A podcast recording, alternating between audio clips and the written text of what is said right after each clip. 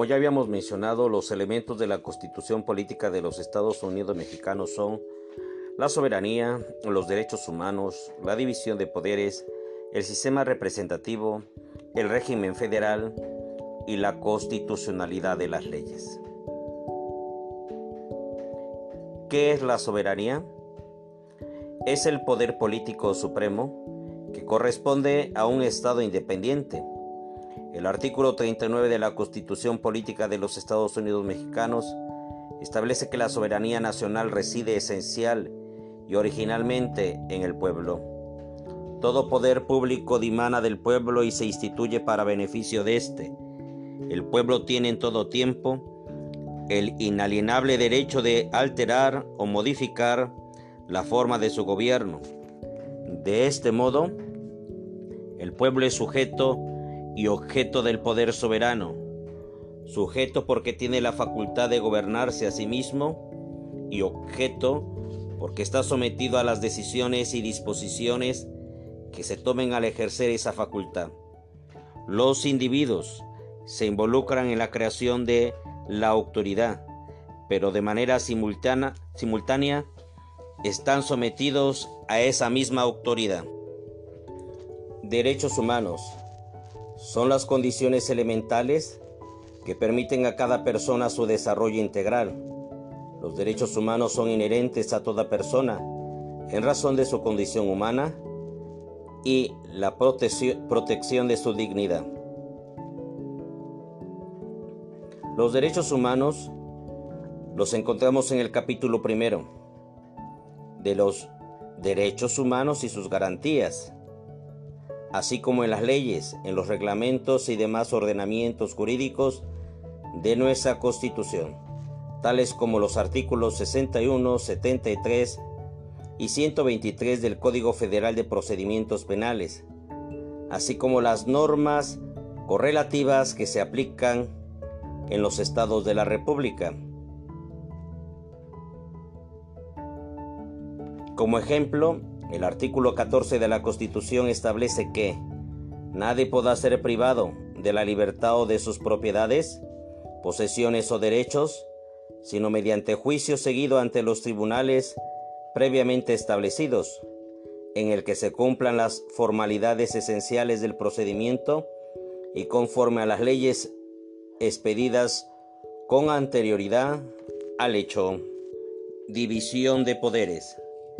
Es el principio de organización del Estado moderno. Consiste en que las funciones legislativas, ejecutivas y judicial sean ejercidas a través de órganos distintos e independientes entre sí.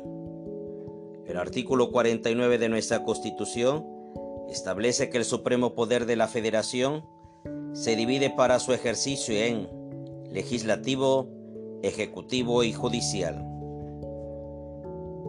Sistema representativo. El gobierno se sustenta en la voluntad del pueblo, el cual se manifiesta de manera directa y en condiciones de igualdad a través del voto, en elecciones libres y periódicas, para designar a sus representantes, quienes son investidos de legitimidad para que actúen y tomen decisiones en nombre de sus representados. Régimen federal. Es la organización constituida por estados libres y soberanos que se unen entre sí sin perder su autonomía en lo que les es peculiar para formar un solo Estado-nación.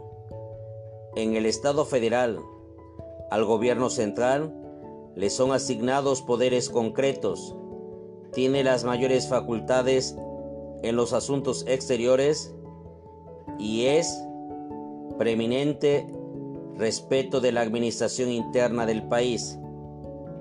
El régimen federal permite un mejor control y cooperación recíproca entre las entidades político-territoriales constituyentes y el gobierno federal evitando la concentración del poder a través de su descentralización.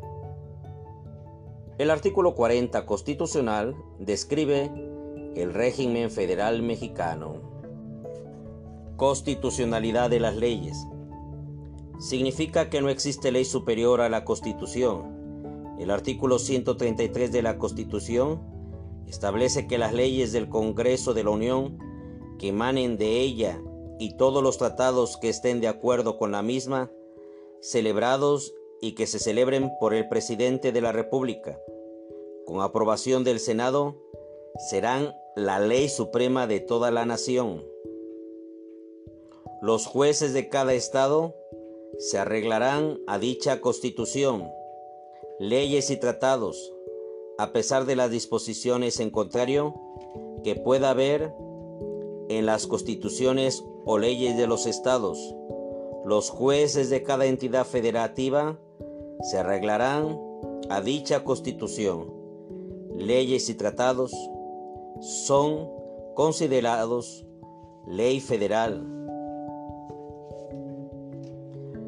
La constitución es el documento que regula la organización del Estado, los derechos fundamentales de las personas y los procedimientos de creación de las leyes, los principios fundamentales de cada Estado nacional se encuentran en su constitución y es desde estos principios que la teoría constitucional interpreta la ley.